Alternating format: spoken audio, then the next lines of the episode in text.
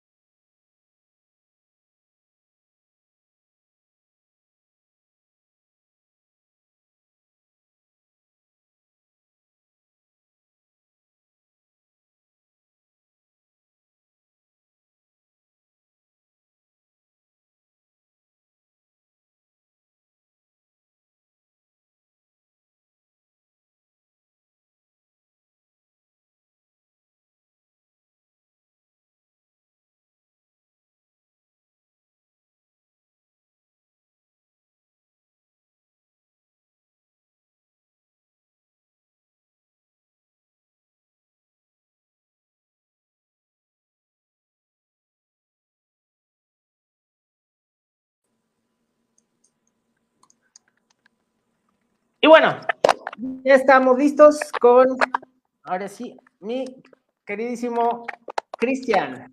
¿Me escuchas bien, Cristian? Te escucho perfecto. Ahí escucho, ahí se oye como un crujir extraño en tu, creo que es en tu audio.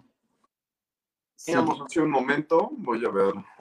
No te apures, si quieres, en lo que te voy presentando, vas, vas, vas checando esto. Muy bien, ¿a quién tenemos el día de hoy? Bueno, ni más ni menos que a Cristian Arenas. Y déjenme platicarles un poquito de quién nos acompaña. Él es diseñador industrial, es maestro en Mercadotecnia Integral y actualmente cursa la maestría en Administración de Negocios. Ha sido docente y asesor de proyección profesional en diversas universidades. Actualmente imparte innovación y liderazgo en la maestría de moda de la ANAhuac. Como parte del colectivo Figura Co, presentó colecciones en las pasarelas más importantes a nivel nacional, en estas incluyendo a Fashion Week México. Se desempeñó como representante de la, de la línea Active Life de la marca deportiva Nike es fundador de las tiendas Dime y Fashion Lovers, tiendas concepto de diseño mexicano que tienen la finalidad de impulsar la moda nacional y brindar un crecimiento orgánico a los emprendedores. Ha servido como escaparate para más de mil marcas emergentes y distribuyen productos de cerca de 300 diseñadores de distintas partes de la República. Mm, y necesitaría que desactives tu, eh, más bien que actives tu micrófono, Chris, porfa, porque no me permite desactivar, este, activártelo. Listo, ahí está. Listo. Ya estamos. Bien. Ok. Híjole. ¿Qué, Creo que es bien cuando tú hablas, Ah, entonces, uy. bueno, eh, voy a tener que estar entonces combinando los, los micrófonos. Bueno, vamos entonces, yo me encargo de esto, no te apures. Vamos entonces Primero y antes que nada, bienvenidos todos los que se están conectando. Ale Torres, bienvenida. Analia Contreras, ¿qué tal? Verónica Jiménez, Reina Reinita y Salvador Ibáñez y por supuesto Leo de Santana desde Brasil, no puede faltar. Bienvenidos a todos y muchas gracias. La idea de esto es poder tener una pequeña charla con alguien que está muy metido, una, dentro de la industria de la moda, dos, dentro de dentro de el sector de diseño en específico y tres, por si fuera poco, es un comprador especialista. ¿Alrededor de cuántos años, eh, Cris, tú tienes ya experimentando con la compra de productos de moda? Eh, con mis negocios propios llevo más de 15, pero en mi etapa de pues, como diseñador independiente o como vendiendo para Nike, pues yo creo que ya serían unos 19, 20 años, ¿no? En conjunto. Dios mío, digo, ahí, ahí vamos viendo un poquito más o menos la experiencia, ¿no? Que tenemos al respecto. ¿Qué te parece si vamos entrando en materia? Eh, empecemos, digamos, como quien dice, por el principio. ¿Qué nos podrías eh, platicar? un breve contexto sobre lo que sucedió con tus tiendas en particular durante el 2020, cuando inició toda esta eh, maravillosa etapa de la pandemia. Ok. Eh, yo perdí ahorita mi imagen, ¿ustedes sí me ven bien? Ah, perfecto. Eh, pues mira, por, fortuna, y creo que en esa parte coincidimos, Jacob, además de desarrollar la, la visión creativa que, tenemos dentro del diseño, eh, pues desde muy temprano traté de trabajar la, la parte de mercadotecnia y esta parte de administrativa, ¿no? Entonces, cuando se dan eventos como este, tienes que plantearte una serie de escenarios, ¿no? Eh, vamos a generar estrategias. ¿Qué pasa si esto dura, a lo mejor como en su momento la H1N1, que real fue quizá un mes el que se murió todo, pero bueno, nos tardamos básicamente un año en regresar a los números previos. Con esa experiencia como referencia, y pues pude tomar una serie de, acciones. Em, cuando arranca la pandemia, yo tenía mis dos puntos fuertes, las matrices de Dime y Fashion Lovers. Tenía una sucursal de Fashion Lovers eh, frente a Palacio de Hierro Durango y estaba abriendo un tercer concepto, ¿no? Eh, mi intención siempre fue generar eh, conceptos sólidos que pudiera gradualmente expandir. Y cuando será este evento, yo estaba, venía así tendido, ¿no? Ya desarrollando un tercer proyecto y entonces ahora los voy a unir todos los sistemas y en la nube voy a hacer traspasos, todo increíble. Y ya viene encarrerado. otras posibilidades. Sí, ya encarreradísimo, ¿no? Y pues con tanto trabajo este, previo, si de pronto me fallaba un proveedor, bueno, tengo 10 atrás, o sea, ya una capacidad de, de resolver situaciones fuertes. Pero llega esto y pues nadie lo conocíamos, ¿no? No dimensionábamos el alcance. Y, cuando pasa un mes, se te van los números, un mes que se mueren los números de... y nuestros números, nuestros gastos fijos de renta al estar en zonas premium, más los sueldos, ¿no? Ya estaba, justo estaba en el paso de ser una microempresa, pequeña empresa, entonces ya tenía como 12 personas en mi plantilla, y pues los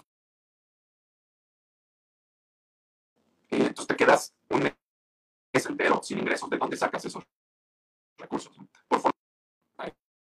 Eh, tenía una, unas inversiones pensando en la apertura de, nuevos espacios y pues primero hay que reaccionar con lo que tienes. Nuestros em, sitios web, la verdad es que no era nuestra fortaleza, ¿no? Nuestro manejo de redes tampoco. Entonces no le habíamos apostado porque al estar en zonas premium lo supercapitalizaba vamos, el flujo de turistas, el tiempo que la gente ya tenía de conocernos, ¿no? Entonces iba directo el, boca en boca.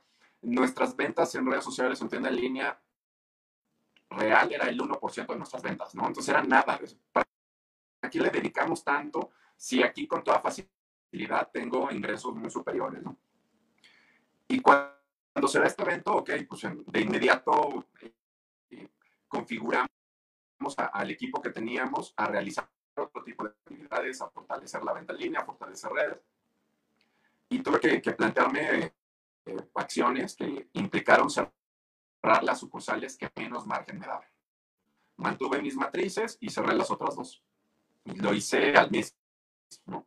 Y pues ahora considero que fue la, eh, la mejor decisión porque a los dos meses pudimos empezar a abrir, le dimos obviamente a redes, empezamos a vender también en Mercado Libre, a probar otras plataformas, ¿no? Investigar eh, los márgenes que teníamos y vendíamos en Claro Shops, y vendíamos en Amazon. Y cuando empezamos a abrir, pues de inmediato regresó mucho de nuestra clientela, volviendo a superar los números que teníamos en venta en línea. Y en este momento estamos cercanos a un 70% de los números que traíamos previamente. Cuando yo llegando al 40% ya estoy en punto de equilibrio, ¿no? Entonces, pues venimos con mucha fuerza y, analizando la tendencia de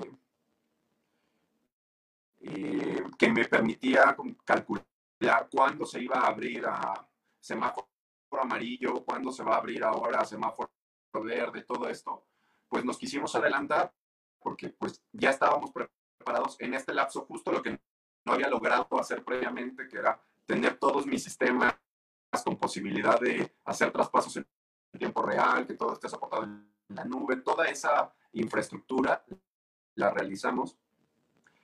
Y cuando notamos que ya venía como un regreso presencial, empezamos a buscar los, eh, de nuevo los puntos de, de, venta o las ubicaciones que estuvieran libres. Y ahora podías encontrar ubicaciones premium a precios muy accesibles, porque si te abrimos hace dos meses un, espacio en Barrio Alameda, es un espacio que siempre me había gustado y al tener esta información de, de tendencia, de qué es lo que estaba pasando, te puedo compartir que negocié el contrato de ese espacio cuando todavía estábamos en semáforo naranja, estaba cerrado el lugar y pues eso me permitió negociarlo con las mejores condiciones, ¿no? Pues tener un descuento en renta, tener un mes de forma gratuita. Bueno, te lo voy a plantear así. Firmo mi, contrato y al día siguiente, semáforo amarillo, o no sé, ya nos daba la posibilidad de, de estar en venta, ¿no? Creo que esto es eh, sacar provecho de que si ya superamos la parte más compleja, es el momento de tomar acción, de trabajar el doble, pero vamos a poder capitalizar los que hemos logrado sobrevivir al final de este año, quedar con, con mejores espacios. Tengo otro espacio que ya tengo listo para abrir la próxima semana. Este, y en este momento estoy preparando a mi personal, ¿no? Eso, eso habla precisamente acerca de, de el cambio tan drástico que, que, se vivió debido a la pandemia, ¿no? O sea, to, todos los, los desfases que a lo mejor eh, pudiste haber tenido durante el 2020, pero ahorita ya en el 2021 ya se está viendo otro panorama, ya, ya estás, digamos, teniendo una estabilidad muchísimo más clara. Eh, algo que, algo que, que, sí es importante preguntarte, eh, aparte, aparte de, la, de la oportunidad de poder conseguir estos nuevos espacios, ¿de qué otra manera ha cambiado tu negocio debido a la pandemia? O sea, ¿dónde ves como estos cambios más fuertes? Ah, ¿Será al momento de seleccionar el tipo de producto o al momento de atender al cliente? ¿Por, por dónde hay un cambio más drástico en este sentido? Y cuando todo está fluyendo, la verdad es que creo que le quitamos atención a esos pequeños detalles y esto nos permitió reinventarnos, ¿no? Y entonces, eh, alguna vez platicándolo contigo, he tenido cerca de 1.500 marcas en estos años. Actualmente manejo yo creo que cerca de 300, pero de esas, pues real son 30 las que son mi columna vertebral, las que me generan mi 80% de números, ¿no?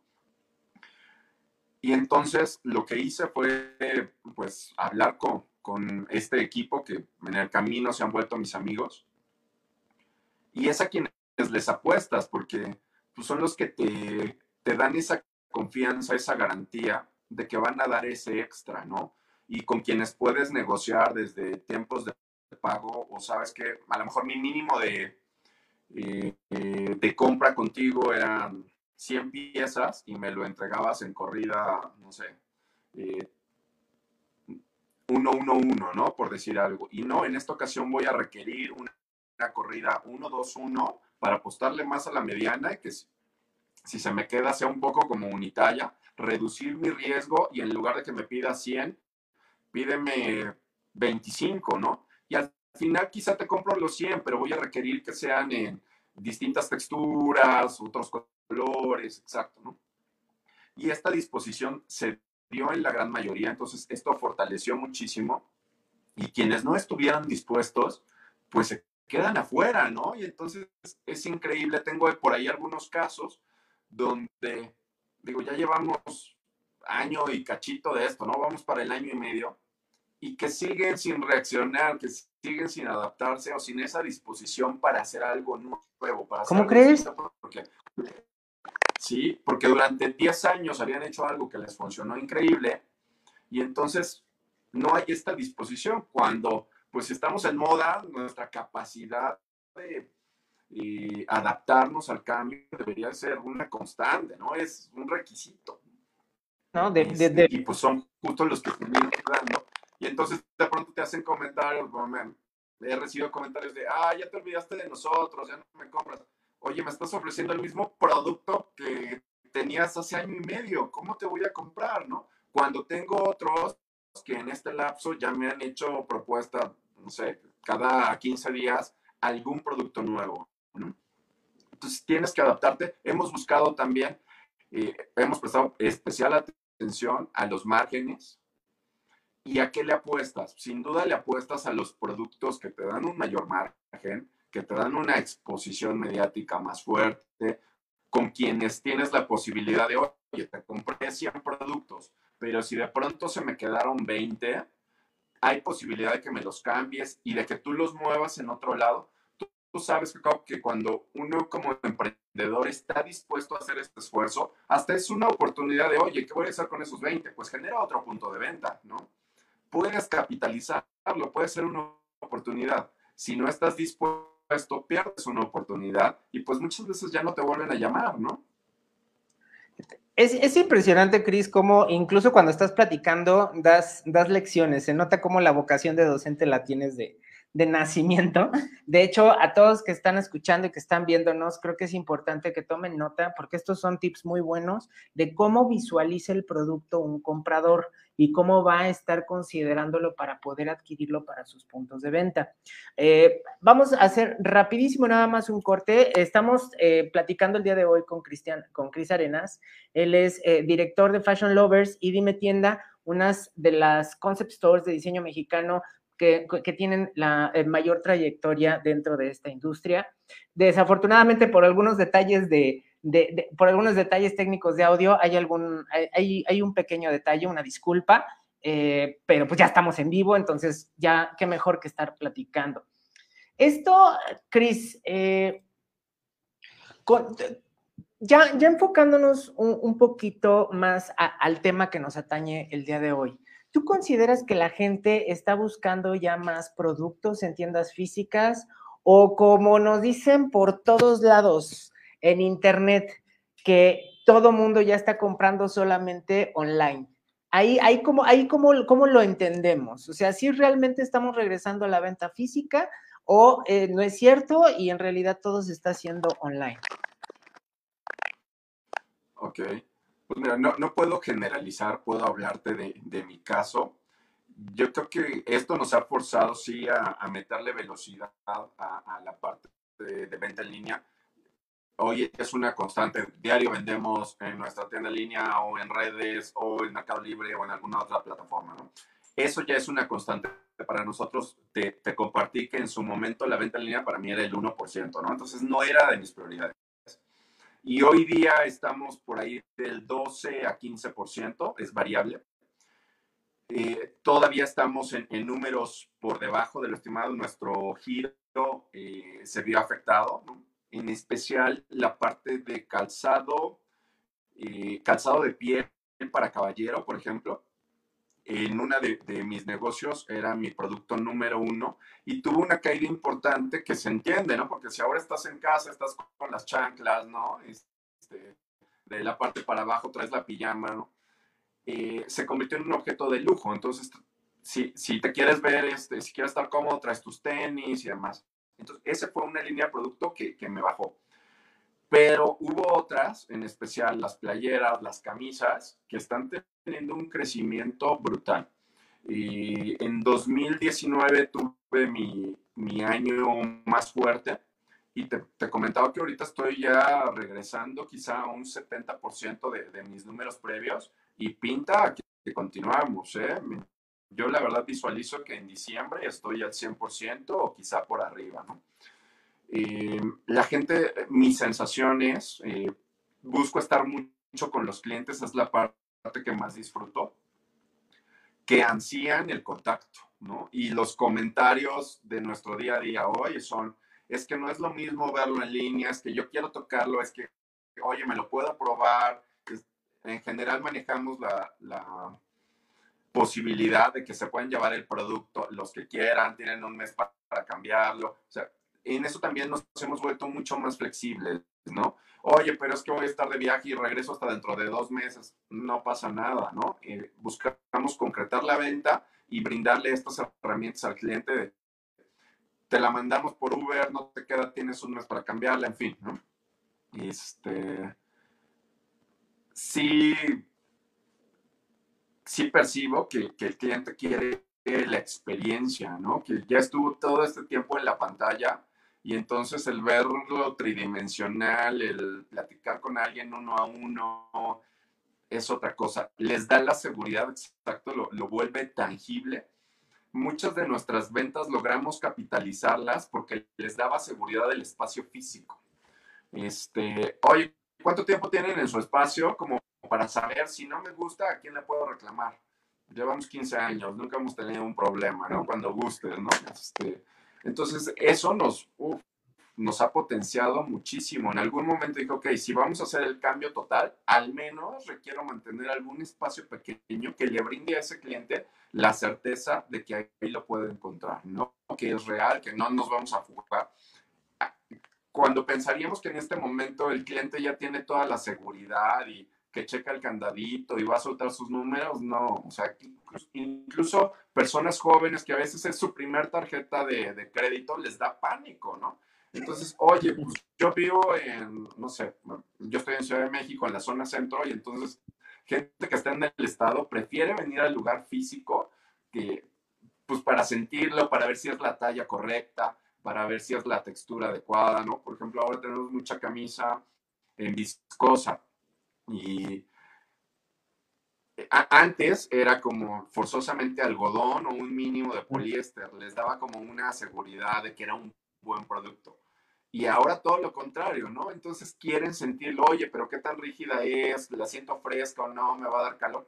Esa experiencia la buscan mucho. Oye, Cris, y en este sentido, digo, creo que lo, lo planteas muy bien al momento de, de, analizar los porcentajes de acuerdo a de dónde viene tu, tu, venta, ¿no? De que nos comentas que está entre el 12 y el 15, eh, empezó en el 1% cuando empezó todo el tema de la pandemia, creciste hasta un 12, un 15%, pero a mí lo, a mí lo que me, me, me, indica eso, y creo que es importante que los que estén viendo esto lo entiendan, es que aún así no llega a ser el 60, del 70 o el 80% del negocio que en realidad, me refiero al e-commerce, que en realidad eso es lo necesario. Tú decías, para llegar a tu punto de equilibrio necesitas cuando menos un 40%. El e-commerce no te lo da. Me acuerdo muchísimo de algo que dice y repite constantemente Gustavo Prado, que habla acerca de que el e-commerce no llega ni a un 30% de la penetración del mercado actualmente en México. Y eso precisamente se refleja, ¿no? Con estos números que nos estás eh, más o menos eh, platicando. Y de ahí entonces partimos a entender algo.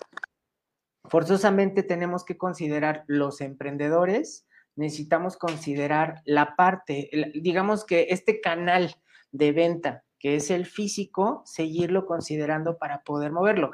Un factor que ahorita lo acabas de mencionar, que e, es muy importante. La gente quiere tocar y verla, quiere, quiere, quiere palpar las cosas, quiere llegar, quiere llegar a la experiencia de compra otra vez en la tienda, pero ahí creo que se agrega un, un factor, tú ya me dirás, un factor importante. Quieren diseño mexicano, porque por eso van a Fashion Lovers, por eso van a Dime Tienda.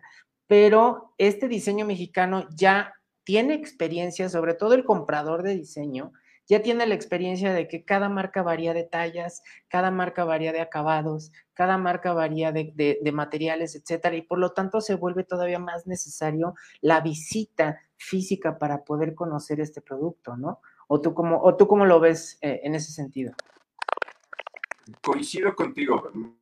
Eso ha cambiado mucho. Cuando, cuando abrimos Dime, y te, lo conté alguna vez, eh, la reacción que tenía, sobre todo de compradores nacionales, muchas veces era como, ay, entonces es como medio chafa. De los mismos mexicanos, lo recibí muchísimas veces.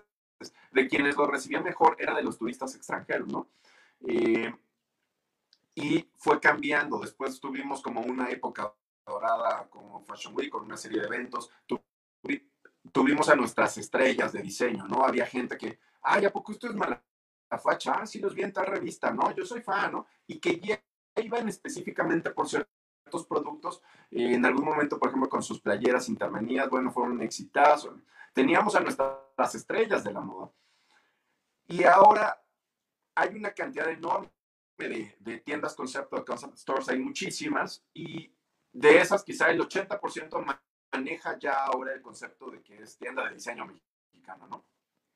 Este, entonces, eso ya no le basta al cliente, eso es, es un plus, está padre, pero ¿qué más? Además quiero calidad, quiero precio, quiero diseño, ¿qué más me ofreces? Una garantía, oye, si no me gusta, si no me queda, todos esos puntos los toman en cuenta. Está padre, es un plus, pero no es lo único. ¿Con qué me va, ¿Por qué te voy a comprar a ti en lugar de comprarle a una marca extranjera bien posicionada o a otra marca mexicana que lo está haciendo mejor que tú? ¿Qué te hace distinto? ¿Es una edición limitada? ¿Son tus materiales? ¿La garantía? ¿Es el diseño? Todo ese valor agregado. Sin duda, ahorita está teniendo un impulso importante. Este, sabemos que es una tendencia global el consumo local. Y, pues creo que por ahí podemos también sacar jugo de ello, ¿no? O sea, son, puntos que siempre tienen que venir manifiestos en nuestro producto pero ¿qué más? Perdón, es que aquí estoy mal, malavariando con los micrófonos. Oye, Cris, eh, ¿qué, pasa? Eh, bueno, más bien, entonces tú sí recomendarías a un emprendedor que busque puntos de venta físico para sus marcas? Este, o sea, real, ¿acaso cómo te, hay que preguntarse eso? Cuando tú desarrollas una colección y tú lo ves en la, este, con tus alumnos y demás. Una constante y me sigue pasando en mi día a día. Me, me llevan productos y me dicen, no, es que yo salí de tal escuela de moda. Me tocó hace poco con una conferencia con Ana Fusoni que me decían, es que nuestra escuela nos dice que nosotros tenemos que generar tendencia. Y yo decía, wow, o sea, hay millones invertidos en la generación de tendencias, hay tantos lugares, y en la escuela te dicen eso, y entonces, ¿qué tipo de tendencia desarrollan? ¿Cuál tendencia? No desarrollan nada, más bien son sus propios gustos, y entonces de pronto te llevan un producto que a ella le encanta, no sé, los caracoles, ¿no? Entonces sacó una colección de caracolitos y ahora te llegan y te dicen, ah, véndela. No es mi punto de venta, a lo mejor es una colección para adolescentes. No vendo para adolescentes, y si vendiera para adolescentes, no les vendería ese producto, ¿no? Y creo que es uno de los grandes errores de los emprendedores que están pensando en satisfacer su propia necesidad. Y eso te convierte en artista, te convierte en artesano, no en diseñador. Un diseñador genera volumen. Eh, de ahí la, la palabra moda implica repetición, ¿no? Implica volumen. Y si no lo estás haciendo, entonces no estás generando moda, ¿no? Vuélvete artista y qué padre pero, no eres un diseñador como tal, ¿no? Y a lo mejor es muy fuerte. Para mí esa es la realidad, ¿no? Cuando ya caes en la cuenta de eso, entonces, antes de desarrollar tu colección, tienes que conocer bien a, tu cliente, a dónde va a ir a consumir tu cliente. Y entonces tienes que conocer los puntos de venta, hacerte su amigo, ¿no? Yo soy muy tímido, llévate a tu amigo que habla con el que sea, hazte amigo del trabajador, del dueño, lo que sea. Y el mismo punto de venta te puede pasar información de qué es lo que se está vendiendo. Y entonces te puedes convertir en su mejor proveedor. ¿Para qué buscar encontrarle los tres pies al gato, no? Este, cuando ya está la información ahí. Creo que lo, ideal es que cuando uno está eh, pensando en desarrollar una colección, te acerques a esos puntos de venta, conozcas a tu competencia, veas el rango de precios, los materiales, lo domines, y entonces ya es obligado que cuando quieras presentar una propuesta, el dueño del espacio te va a decir, por favor, lo quiero todo, ¿no? O desarrollame de forma exclusiva a mí, hazme una línea especial. Yo creo que esta visión que nos han vendido que es o todo internet o todo físico, no, ahora el cliente quiere ambas, ¿no? Y que tú tengas eh, una colección en un punto de venta físico X, te va a potenciar la venta en línea, porque le vas a dar esa garantía a, tu cliente de que lo puede encontrar ahí o lo puede ir a ver físicamente, ¿no? Ah, tocaste un punto clave, digo, normalmente quien, quien nos sigue en Moda Emprende, yo creo que ahorita ya de sentir que ya les, ya está bien rayado el cassette de tantas veces que se los repetimos, pero creo que es básico. Primer punto, el ego aquí se queda fuera de la puerta. Hay que ver qué es lo que es negocio. Segundo punto, entender primero algo básico de, pues ahora sí que de los negocios hoy en día. Si no existe el mercado, no existe el producto. ¿no? ¿Qué es lo que estás diciendo tal cual? Necesitamos entender primero a quién le vendemos. Y tercer punto, pues tener un producto viable que pueda funcionar dentro de un punto de venta físico. Digo, te, lo juro que lo repetimos hasta el cansancio, pero me impresiona que todavía en 2021 te sigan llegando eh, emprendedores y diseñadores con, esa, con, ese enfoque, eh, pues ahora sí que lo podríamos considerar tan arcaico. Esto nos pasa todos los días, Jacob, pero no solo eso, en muchas ocasiones nos llevan el producto y ellos nos dicen, oye, pero ¿en cuánto te lo vendo? Yo no tengo idea, ¿no? ¿Cuáles fueron tus procesos? Tú me tienes que decir y ya yo evalúo si me funciona o no con el margen que requiero. Pero entonces, real. Dile, tres pesos. ¿Va? A ver si es cierto. Como que tú les resuelves esa, esa parte, ¿no? Entonces, pues obvio eso no, te va a garantizar que te mantengas en el, en el medio, ¿no? Porque si es algo que, genuinamente te interesa, pues vas a buscar dominar todos los aspectos. Hubo eh, una frase que escuché hace poco que decía que si estudias diseño, cualquier disciplina, no sea lo único que estudies, que estudies otra carrera para que no te sientas forzado a seguir como solo el camino que te vendieron, ¿no? En el caso de, de los diseñadores de moda, gráficos, industriales, yo siempre recomendaré que tengan la otra visión, ¿no? La de administración, la de merca, para que puedan complementar y tener varias visiones, porque si no se sesga, ¿no? Te quedas con un pedacito de lo que busca el cliente, porque el cliente quiere el paquete completo, o que te apoyes en alguien que te pueda brindar esa visión. Sí, digo, ahí, ahí es, es algo, y de todas maneras es algo básico, ¿no? La moda es multidisciplinaria, o sea, necesitamos entender de muchas áreas distintas, no solamente de qué tan bonito dibujamos.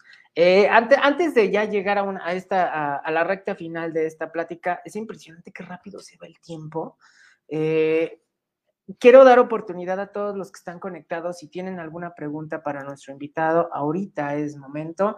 Eh, dice, y tenemos algunos comentarios ya desde antes, dice Ale Torres, yo vendo mi joyería más en físico, pero también me ha dado buenos resultados los lives en Facebook. Y te puedo asegurar que los mismos lives te han ayudado también a generar más venta física, ¿no? Ahí, ahí es donde este, ahí es donde vamos viendo cómo va evolucionando. Y respecto a lo que comentabas de llevarte al amigo que sí sabe hablar, nos dice Lil Cortés, o nos llevamos a Israel. Israel es el mentor rudo que les comentaba al principio de ventas y negociación, ¿no? Pero eh, esto, ojo, independientemente de que tengamos o no tengamos a alguien que nos pueda apoyar, nosotros tenemos que aprender a hacerlo, porque de nadie es el negocio más que de nosotros, ¿no? ¿Tú qué opinas, Chris?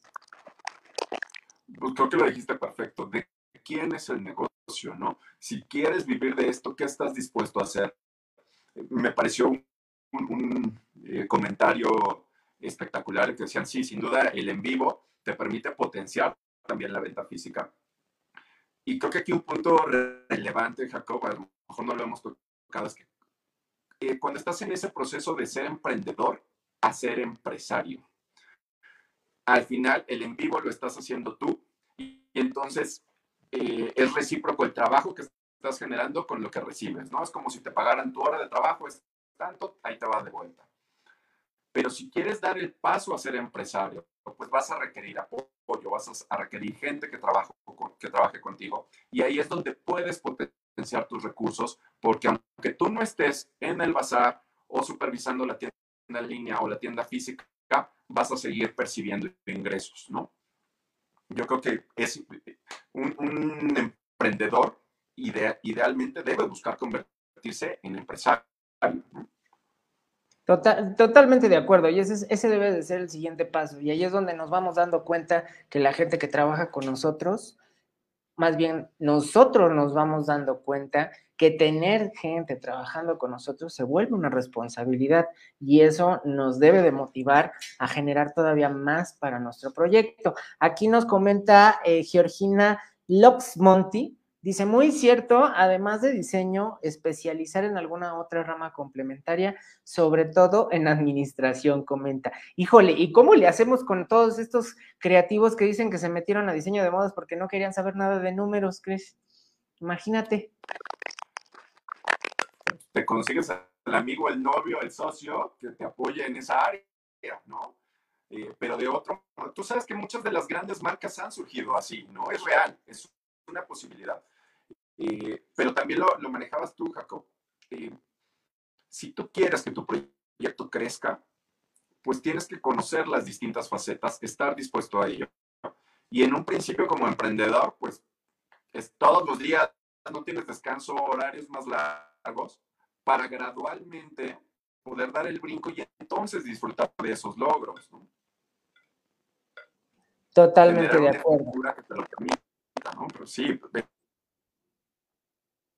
que como creativos a lo mejor esta faceta que es más de números y más de estructura muchas veces nos cuesta trabajo, pero en la medida que lo vayas dominando, lo vayas conociendo, te potencia forma brutal, ¿no? Porque incrementas las posibilidades de éxito de tu producto de una manera, pero cosas tan simples como esta que mencionabas, que tú decías que podría ser como un consejo, en lugar de hacer 30 prendas de, no sé, de tu blusa más exitosa, pues mejor, ok, si vas a hacer 30, hazla en variantes, ¿no? Hazla en tres colores y con esa posibilidad que si te funciona, ya, te das cuenta cuál es el color que funciona y lo repites y metes otros dos, metes el de temporada, ¿no?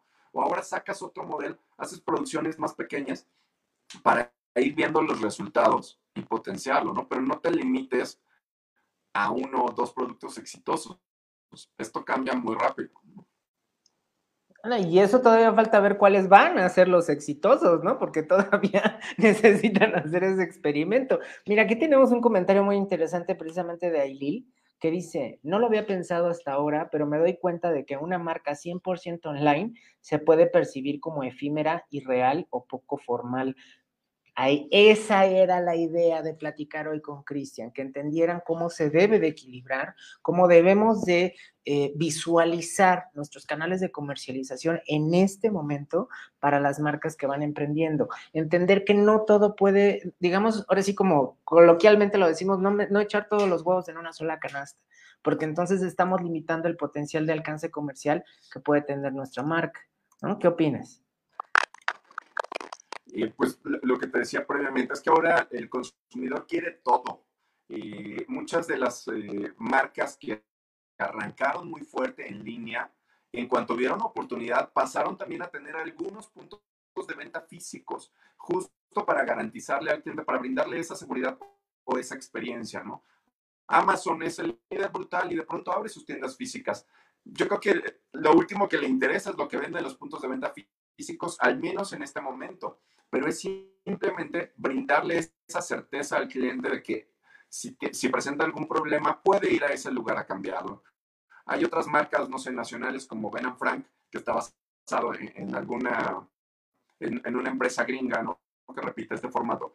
Y entonces, lo, lo, que te brinda la información en línea es que te permite ubicar en dónde está tu cliente. Entonces, si te das cuenta que un porcentaje importante de tu clientela está en X colonia, pues puedes abrir un punto de venta físico ahí para eh, garantizar garantizarle a esos clientes y quizá puede impulsar tu crecimiento de forma brutal, ¿no? Porque ya tienes garantía de que están los clientes ahí.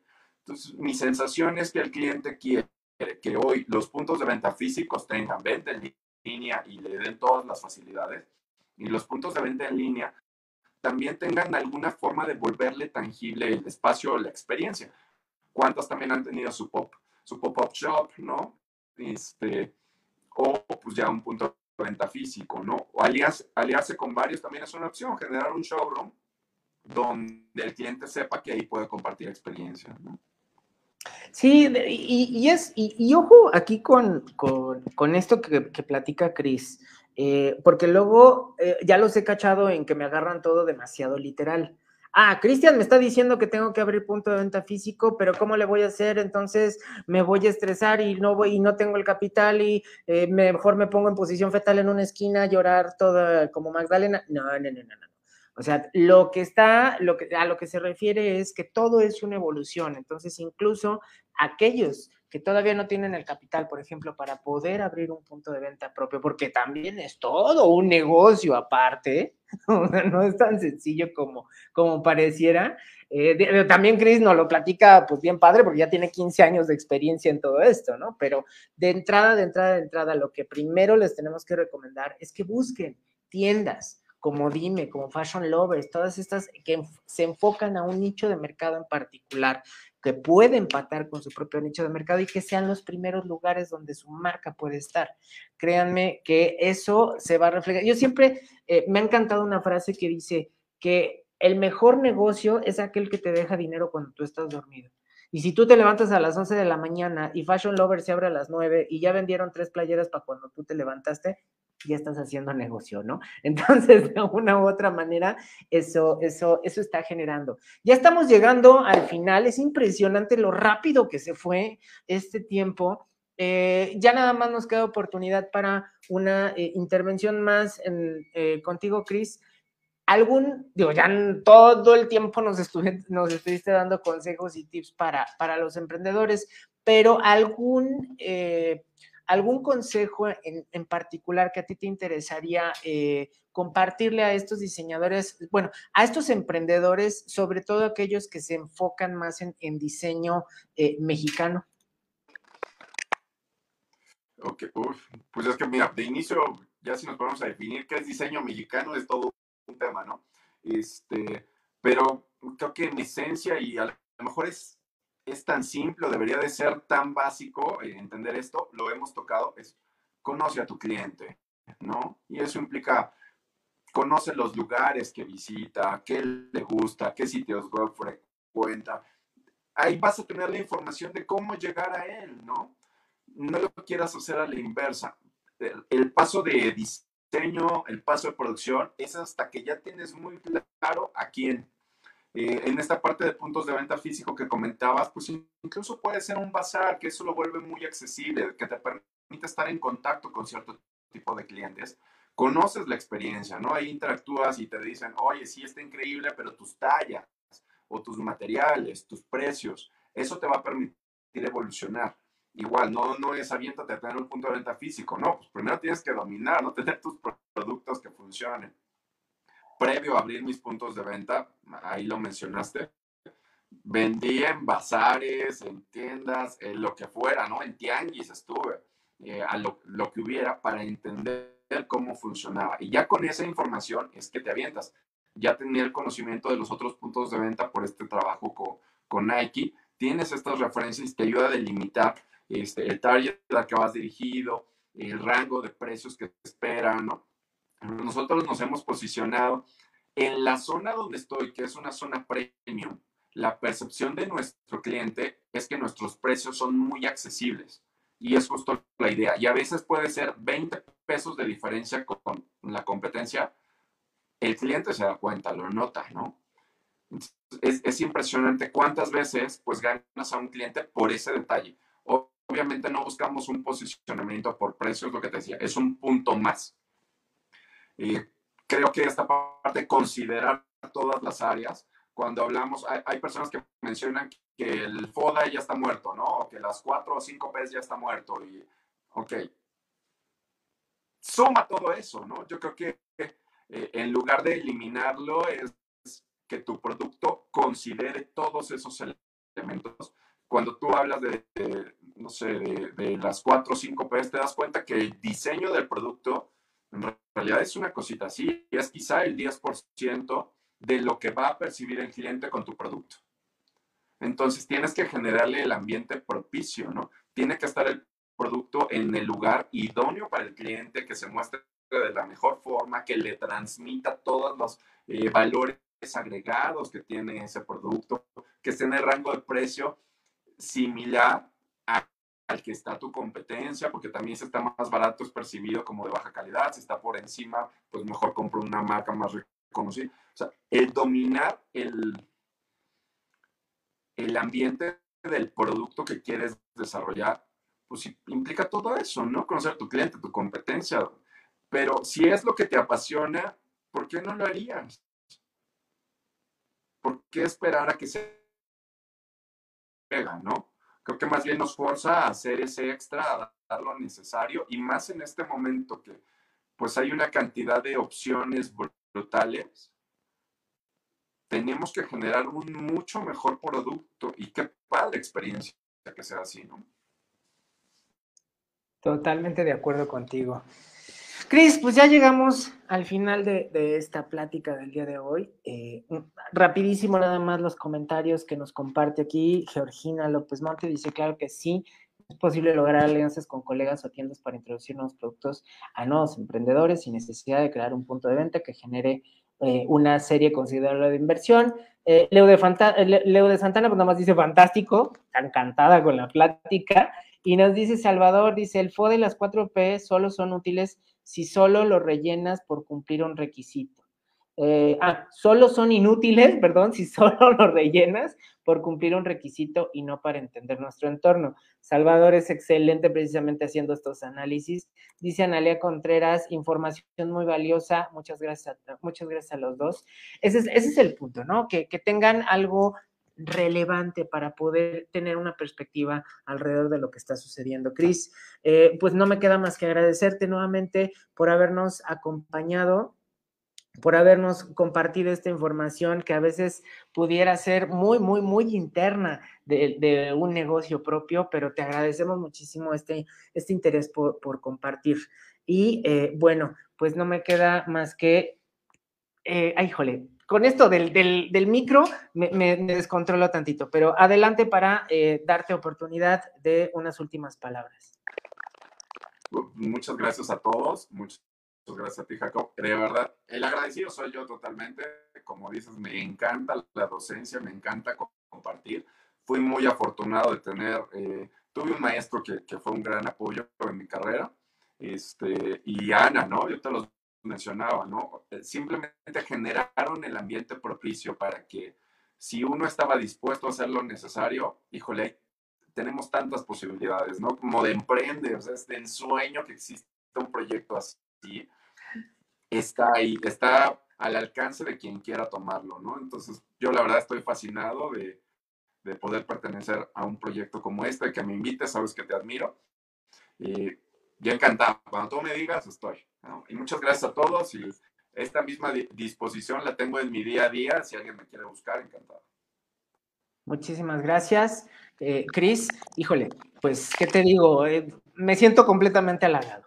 Terminamos el día de hoy con esta, con, esta transmisión. Gracias a todos por sus, por sus eh, comentarios tan positivos. Vamos a seguir trabajando por generar. No va a ser la última, la última vez que veamos a Cris con nosotros. Ya iremos, este, ya con esto ya me da pie a, a explotarlo un poquito, digo, a invitarlo a más cosas para que pueda acompañarnos al respecto.